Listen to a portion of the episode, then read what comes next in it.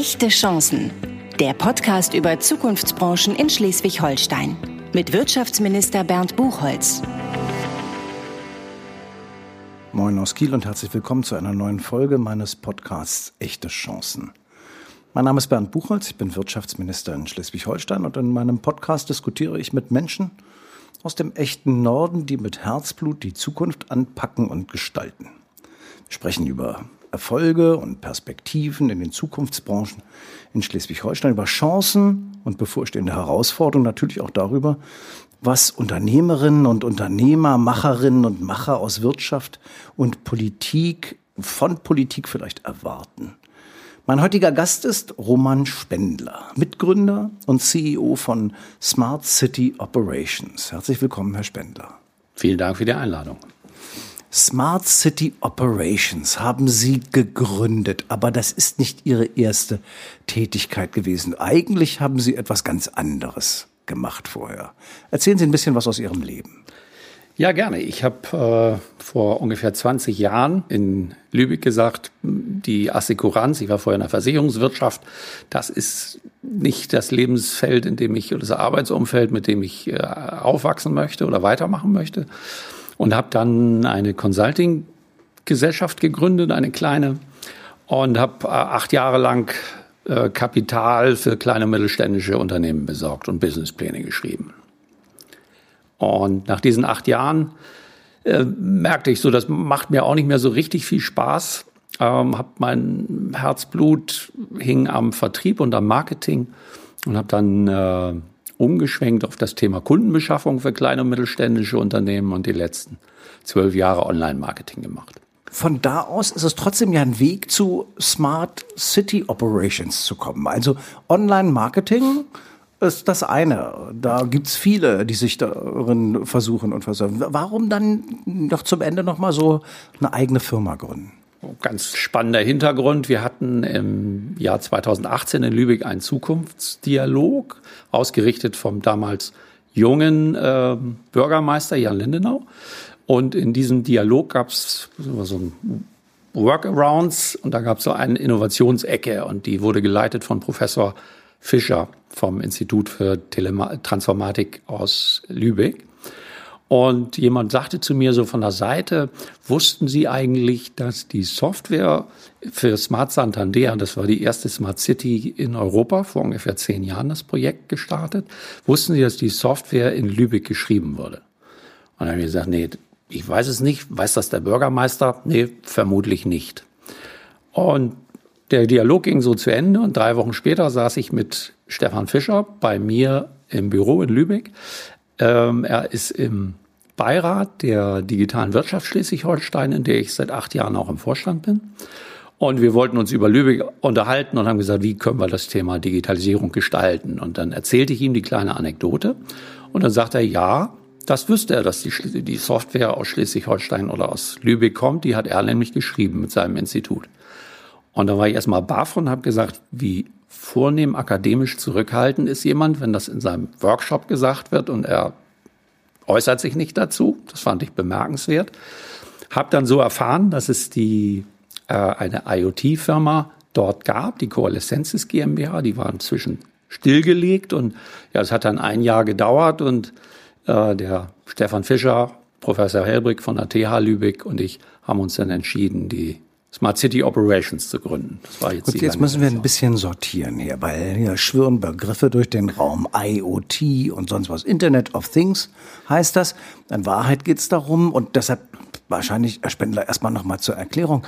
Smart ist alles Mögliche zurzeit. Ja, Smart Home, Smart Farming und am liebsten Smart Cities. Alles basiert auf der Idee mit viel sensorgestützter Möglichkeit, viele Daten zu erfassen und dabei das Leben angenehmer zu gestalten. Wie äußert sich die Anwendung für mich als Bürgerin und Bürger?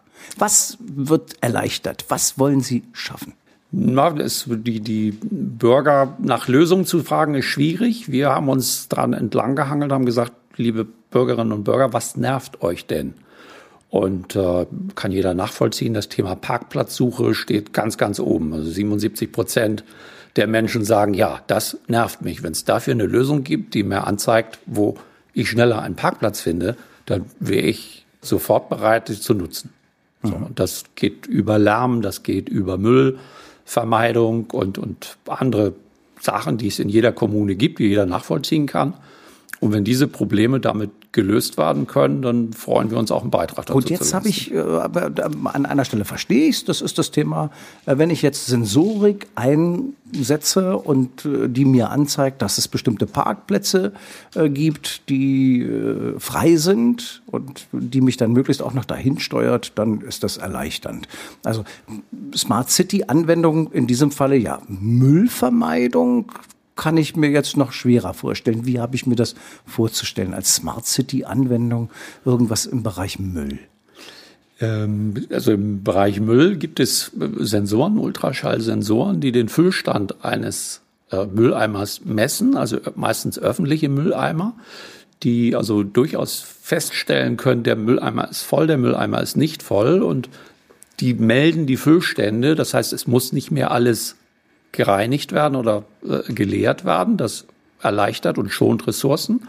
Und bei, das kennen wir alle, dass Mülleimer übervoll sind, gibt es eine Meldung und dann geht das Team und das, das Team von der Kommune fährt dann raus und ähm, reinigt das Ganze oder, oder leert den ganzen Mülleimer und vermeidet Dreck. Das Sagen Sie noch mal ein paar andere Anwendungen. Parkplätze, Mülleimer, Füllstände. Was könnte ich mir noch darunter vorstellen? Mhm. Also wir haben speziell einen Sensor entwickelt, der Verkehrsobjekte detektiert und erkennt. Das heißt, der erkennt, weiß, ob ein LKW vorbeigeht, ein Fußgänger oder eine Person. Jetzt könnte man sagen, ja, das kann eine Kamera auch. Ähm, das Besondere an unserem Sensor ist, dass der die künstliche Intelligenz auf dem Gerät hat. Das heißt, es werden keine Bilder mehr aufgenommen, sondern nur noch das Objekt erfasst das Objekt detektiert, da sagt man eingeordnet und gezählt. Und ähm, wir haben das letzte oder ja, letzten Sonntag in Geestach zum Beispiel im Einsatz gehabt, in der Fußgängerzone. Da ging es darum, die haben Tag der offenen Tür gehabt und die Einzelhändler waren skeptisch und haben gesagt, zwei Jahre nach Corona macht das überhaupt Sinn? So, und wir haben dann vorher dort gemessen, an so einem normalen Werktag gehen dort an der, an dem Stand Ort ungefähr 5200 Leute vorbei, plus minus 100, variiert das ein bisschen. Und dann sind an dem Sonntagnachmittag von 13 bis 18 Uhr 4000 Leute vorbeigegangen. So. Und ob das jetzt gut ist oder nicht, das muss man beobachten und so gucken. Aber grundsätzlich kann man sagen, das ist ein Interesse. Also äh, Verkehrszählung, äh, Fußgängerzählung, äh, Bewegungslenkung auch dahin, dass man sagt, Menschenskinder, wenn es irgendwo voll ist, wird mir das angezeigt und ich kann im Zweifel auch detektieren, wohin die Besucherströme gerade unterwegs sind. Das alles könnte in einer Smart City Anwendung eine Rolle spielen, bis hin zum, ich sag mal, auch den Feuchtigkeitsgrad der Straßenbäume messen. Auch da gibt es ein junges Startup in Lübeck, ja das gerade am Start ist und das auch in dieser Smart City Anwendung irgendwo äh, mit einbinden. Ähm, wir müssen noch mal zurückkommen. In Santander haben Sie gesagt, in Spanien ähm, ist das das erste Mal tatsächlich umgesetzt worden mit Software aus Lübeck. Warum in Spanien? Warum ist das da das erste Mal tatsächlich auch eingesetzt worden? Ich war nicht dabei. Ich weiß nur, dass es ein Horizon 2020 Projekt war und man dort ähm, in den Universitäten gesagt hat, das wäre doch mal spannend, wenn wir mal 5000 Sensoren nehmen und gucken, was das mit der Stadt und was das mit den Menschen macht. Herr Spender, Sie haben mit den Professores gemeinsam die entsprechende Firma gegründet. Wie groß ist denn die Firma heute? Also und wie alt ist sie eigentlich jetzt? Sie ist zwei Jahre alt, etwas über zwei Jahre. Äh, wir sind im August 19 das, äh, zum äh, Notar gegangen ähm, sind heute äh, sechs Leute insgesamt, aber äh, zwei unserer Entwickler sitzen in Karlsruhe. Das ist ganz spannend in einem Projekt und unsere verlängerte Werkbank ist in Paderborn. Diese Anwendung, die Sie jetzt schaffen und die Sie zunächst mal für Parkraumbewirtschaftung, für ähm, andere Smart City Applikationen schaffen. Wer fragt das nach? Wie viele Kunden haben Sie in Schleswig-Holstein und gegebenenfalls darüber hinaus? Ähm, überschaubar. Das ist tatsächlich überschaubar. Die Kommunen sind noch nicht so weit, was das Smart City-Thema betrifft. Deswegen habe ich äh, diesen, diesen ähm, AI Can Count Sensor haben wir erst im letzten Jahr im August angefangen zu entwickeln und den ersten haben wir im Juni verkauft an das Smart City Lab in Mölln. Haben jetzt auch diverse oder für uns relativ viele Anfragen, auch ganz spannende Anfragen, die, die dort kommen, haben das ähm, GS8 jetzt im Einsatz, die Kieler, mit denen sprechen wir seit Februar, aber das zieht sich doch zäh und lange hin. Und wir sind froh, dass, dieses, dass wir mit dem Produkt auch ähm, andere Kunden begeistern konnten. Wir hatten zum Beispiel jemanden, der hat äh, sechs Tankstellen betreibt er und hat gesagt, ich weiß, wie viel Liter Benzin ich verkaufe, ich weiß aber nicht, wie viele Autos täglich oder pro Stunde bei mir vorbeifahren. Und wir wissen, Tankstellen leben von Preisdifferenzierung. Und das, als Kleiner hängt man dann an den Preisen von den Großen. Und er wollte sich halt jetzt so ein eigenes Pricing bauen. Und mit Hilfe der Sensorergebnisse wird er das wahrscheinlich anpassen und ändern können. Das heißt, äh, Sie beobachten mit der Sensorik so den öffentlichen Verkehrsraum oder nur den Raum auf seinem Privatgrundstück? Nein, wir beobachten den öffentlichen Verkehrsraum, aber völlig neutral. Neutral und, und niemand, niemand wird äh, legitim. erkannt keine personenbezogenen Daten verarbeitet. Deshalb ist das irgendwie unproblematisch. Ähm, die Anwendungen, Sie sagen das gerade, die Kommunen sind oft noch nicht so weit. Ähm, sind das denn nicht auch Anwendungen, die im Zweifel auch Private gut nutzen können? Wäre das theoretisch auch etwas, wo ein großer Warenhauskunde sagen könnte, Menschenskinder, bei meinem Einkaufszentrum im Eingangsbereich würde ich gerne wissen, wie viele Kunden aus welcher, ich sag mal, Größenklasse, Einkaufsgruppe äh, so da bei mir reinkommen? Wäre das dafür einsetzbar? Wenn er das nachfragt, äh, würde das funktionieren, ja. Jeder Kunde hat dann so eigene Bedürfnisse. Der eine Kunde in Mölln haben wir das ein paar Mal angewandt, da ging es um Geschwindigkeitsmessung. So. Und da könnt ihr damit auch Geschwindigkeit messen. Jetzt wird der Verkehrsminister ganz hellröhrig plötzlich, weil hier kriegt äh, das Geschwindigkeitskontrollthema eine völlig neue Dimension. Ja. Das, ähm, ja, das könnte man also auch dafür theoretisch einsetzen. Aber auch praktisch. Also es ging in, in Mölln konkret um die Frage, es ging so eine verkehrsberuhigte Straße und die Menschen haben gesagt, ähm, da wird immer so gerast. Es war eine Spielstraße, also mit 20 Stundenkilometern durfte dort gefahren werden und die Aussagen der Anwohner waren, dass hier wird gerast. Und wir haben dann gesagt, okay, wir messen mal eine Woche und äh, haben dann konkret in dieser Straße, parallel zur Hauptstraße, ähm, festgestellt, dass 80 Prozent sich im Rahmen dieser 0 bis 20 Stundenkilometer bewegen, äh, weitere 19 Prozent zwischen 20 und 30 was auch jetzt nicht unbedingt Rasen ist, das ist schneller als erlaubt, aber es ist kein Rasen und ein Prozent war tatsächlich schnell unterwegs. Also der Subjekt, das subjektive Empfinden der Menschen komplett anders ist als das, was die Realität tatsächlich da äh, ausgesagt hat. Das äh, sind Dinge, die mit ihren Anwendungen für eine Smart City alle machbar sind. Jetzt mal ganz anders. Sie sind Schleswig-Holsteiner. Sie sind hier oben geboren, groß geworden. Hat es irgendwelche Vorteile für Sie, dass Sie hier oben Ihre Firma gegründet haben und dass Sie hier in Schleswig-Holstein, in Lübeck arbeiten? Oder sagen Sie, es könnte auch in Kanada sein? Also für mich hat es den unbedingten Vorteil, ich bin Wassermensch und möchte nicht wechseln. Die Lebensqualität äh, ist mein persönlicher Vorteil.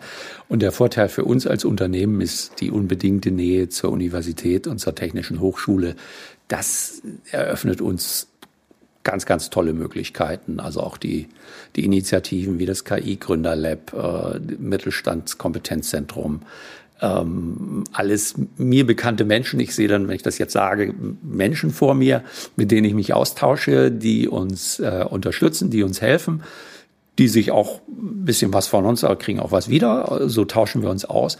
Ähm, das ist schon so ein Netzwerk, was wir dort haben, das möchte ich nicht, ist nicht missen. möglicherweise einer der besonderen Vorteile eines so, ich sag mal, kleinen Bundeslandes wie Schleswig-Holstein, dass man sich gerade in einer bestimmten Region auch wirklich kennt, wenn man miteinander äh, zu tun hat und auch wenn man nichts miteinander macht. Die Wege sind kurz, die Kontakte sind schnell geknüpft und äh, man kennt sich und arbeitet dann gegebenenfalls auch miteinander. Ist das wirklich so ein Vorteil oder ist das woanders auf der Welt nicht auch ganz genauso? Also ich, mir, mit Sicherheit gibt es woanders auch Netzwerke, aber das, was wie hier Netzwerk gelebt wird, wenn man erstmal äh, drin ist, dann hat man in Schleswig-Holstein, haben wir ja auch ganz, ganz lange Beziehungen, die auch sehr fruchtbar sind. Und die Szene lebt von einer Kollaboration, die Smart City-Szene. Jeder muss sein Geld verdienen, das ist normal. Aber im Rahmen dessen wird sich sehr ausgetauscht und wird auch sehr kooperativ miteinander umgegangen.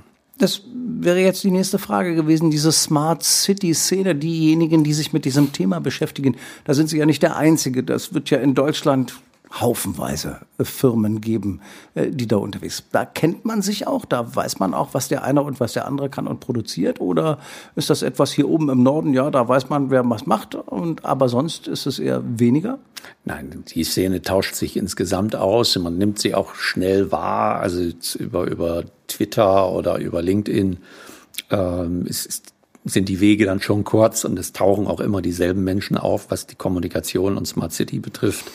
Was ist dann der größte Hemmschuh, dass wir in einer digitaler werdenden Gesellschaft unsere Städte, unsere Kommunen noch viel stärker so als Smart Cities einrichten? Ist es zurzeit die Kommunalpolitik, das fehlende Geld? Ist es irgendwie noch die fehlende Entwicklungsperspektive? Was ist es, was zurzeit der größten Widerstand bietet? Die Menschen. Also die Menschen und der Angst vorm vorm Wandel, also auch das nicht vorhandene Know-how über Smart City. Ähm, ich habe zu meinen äh, Kollegen gesagt, vor zwei Jahren, als wir angefangen haben, ich als erstes brauche ich eine Smart City to go. Wir haben so einen kleinen Koffer, den bauen wir auf mit, mit einer LoRaWAN-Antenne, mit verschiedenen Sensoren und einem Dashboard. Und da werden live die Daten von den Sensoren angezeigt, zum Beispiel CO2. Und wenn Sie dann in einem Raum sitzen mit anderen Menschen und denen den CO2-Wert anzeigen, und das hat mittlerweile jeder gehört, dass das mit Ansteckung und mit Covid zu tun haben könnte, und der steigt dann so langsam an, dann fängt der Erste an, schon das Fenster aufzumachen, weil er merkt, wir sind hier deutlich über 400 ppm, das ist die Einheit, in der gemessen wird. Mhm. Und dann interessiert die Leute das auch, wenn die Daten sie persönlich betreffen. Und so können wir das sehr leicht erklären. Wir merken auch, damit sind wir erfolgreich. Aber das kann eine kleine Firma wie wir nicht komplett alleine leisten, dieses Missionieren so ein bisschen. Ich muss trotzdem noch mal zurück sein, weil Sie so spontan sagten, es sind die Menschen. Heißt das, die Veränderungsbereitschaft ist so gering, sich auf etwas anderes einzulassen? Wenn es mir erkennbar solche Vorteile verschafft, dann ist es doch eigentlich nur positiv. Ja, aber wobei das Projekt Smart City ist ja erstmal ein Projekt hin zur Freude. So würde ich es mal bezeichnen. Das ist die Motivationslage, eine Smart City auszurichten, auszustatten und zu starten. Und die Kommunen, das ist so, sind meine Gespräche in den letzten zwei Jahren, äh, sind eher dabei, Schmerzen zu beseitigen, beklagen sich darüber, dass sie kein Personal haben und auch kein Know-how, muss man auch sagen. Die wissen nicht, was sie erwartet und was sie machen sollen. Das äh, ist das. Und das Budget hören wir an, an jeder Ecke. So, und dann, wenn Sie dann noch ein bisschen von, vom Thema OZG mit dazu nehmen, da haben Sie auch mit zu tun. Online-Zugangsgesetz heißt das. Online Wir müssen die deutsche Übersetzung hier gleich immer mitliefern, Herr Spender. Das Online-Zugangsgesetz. Ja, dann haben die Kommunen natürlich damit zu tun, dass sie in Wahrheit alle ihre Verwaltungsverfahren so organisieren müssen, dass man sie auch online abwickeln kann. Und das soll bis zum Ende des nächsten Jahres komplett so geregelt sein. Wir sind gespannt, ob das dann auf allen Ebenen dann so zu schaffen ist. Äh, in dem Wirtschaftsbereich, für den ich verantwortlich bin, kann ich sagen, sagen, ja, wir sind relativ gut davor. Es gibt viele andere Bereiche, da wird es interessant. Und die Kommunen müssen jetzt auch nicht alles für sich selbst entwickeln, sondern sie sollen in Wahrheit nur vieles von dem übernehmen, was in unterschiedlichen Bundesländern für unterschiedliche Bereiche tatsächlich auch entwickelt worden ist. Also natürlich sind das alles Veränderungen und Herausforderungen, aber die Chance in meiner Stadt, in meiner Kommune, in meinem Ort jetzt etwas zu machen mit ihrer Technologie, wo Leute sagen, wow, toll, dass es das bei uns gibt, das ist doch eigentlich eindrucksvoll, das ist doch eigentlich schön, da müsste es doch viel mehr Begeisterung dafür geben. Ja, gibt es auch, aber nicht in den richtigen Gruppen. Also nicht, was die, die Kommunen sind bei dem Thema nicht die Treiber. Ähm, wir haben jetzt in, in Mölln und in Geestach die Wirtschaftsvereinigungen dafür das Thema begeistern können und die kümmern sich jetzt tatsächlich und haben das arrangiert. Und die treiben dann ein bisschen die Kommunalpolitik. Und die stupsen die so ein bisschen an. Das hat auch ein bisschen was mit Anstupsen zu tun. Wenn Roman Spendler einen Wunsch an den Wirtschaftsminister hätte, zum Schluss, wenn heute der 24.12. wäre und ich diesen Wunsch auch tatsächlich erfüllen könnte, dann hätte er welchen Wunsch an den Wirtschaftsminister? Ähm, auch wenn der Wirtschaftsminister jetzt zehn Botschafter in Schleswig-Holstein ernennen würde, ehrenamtlich, die davon von dem Thema Smart City Ahnung haben, die begleitet würden von vier hauptamtlichen Halbtagskräften, die Events organisieren, Roadshows zum Thema Smart City, äh, Menschen einladen, denen das zeigen, dann und das zum 24.12. startet, dann haben wir ein ganz fröhliches 2022 vor uns. Also, das weiß ich noch nicht, ob ich das zusagen kann. zusagen kann ich, dass wir beide in diesem Gespräch über diesen Podcast mal eines jedenfalls deutlich gemacht haben. In Schleswig-Holstein, in Lübeck, gibt es eine Firma, die sich mit der digitalen Zukunft unserer Städte beschäftigt. Mit einem Menschen an der Spitze, der über einen ganz verschlungenen Weg, über die Versicherungswirtschaft, äh, über ähm, die Finanzierung von mittelständischen Unternehmen, über Online-Marketing dazu gekommen ist, Smart City Operations als GmbH zu gründen und dies mit ganz vielen Menschen der Universität gemeinsam und den Hochschulen gemeinsam vorantreibt und aus Schleswig-Holstein für Schleswig-Holstein auch darüber hinaus gerne noch aktiver wäre. Roman Spendler, es war eine Freude, dass Sie hier waren. Zum Ende dieses Podcasts machen wir in Wahrheit immer noch so ein bisschen äh, die Abteilung kurze Frage, kurze Antwort. Als Unternehmer habe ich gelernt, dass man Schmerzen aushalten muss und trotzdem jeden Tag optimistisch sein muss. Mein liebster Ort in Schleswig-Holstein ist? Ähm, auf meinem Segelboot auf der Lübecker Bucht. Das Beste an meinem Beruf ist? Ständig was Neues zu machen. Und das, finde ich, ist in der Tat etwas, da finden wir beide uns wieder zusammen. Ich äh, darf neugierig sein, darf Fragen stellen, auch in so einem Podcast, darf Menschen begegnen, die mir Dinge erzählen, die ich vorher auch nicht wusste und dementsprechend auch ein bisschen zeigen, wie modern, innovativ, dynamisch es zugeht in einem Land wie Schleswig-Holstein, in dem eine Firma wie die Smart City Operations GmbH in Lübeck mit Roman Spendler an der Spitze agiert. Vielen Dank, dass Sie dabei waren und Ihnen ähm, hoffentlich demnächst wieder äh, viel Freude beim Zuhören, wenn es das nächste Mal wieder heißt Echte Chancen, ein Podcast des Wirtschaftsministers aus Schleswig-Holstein.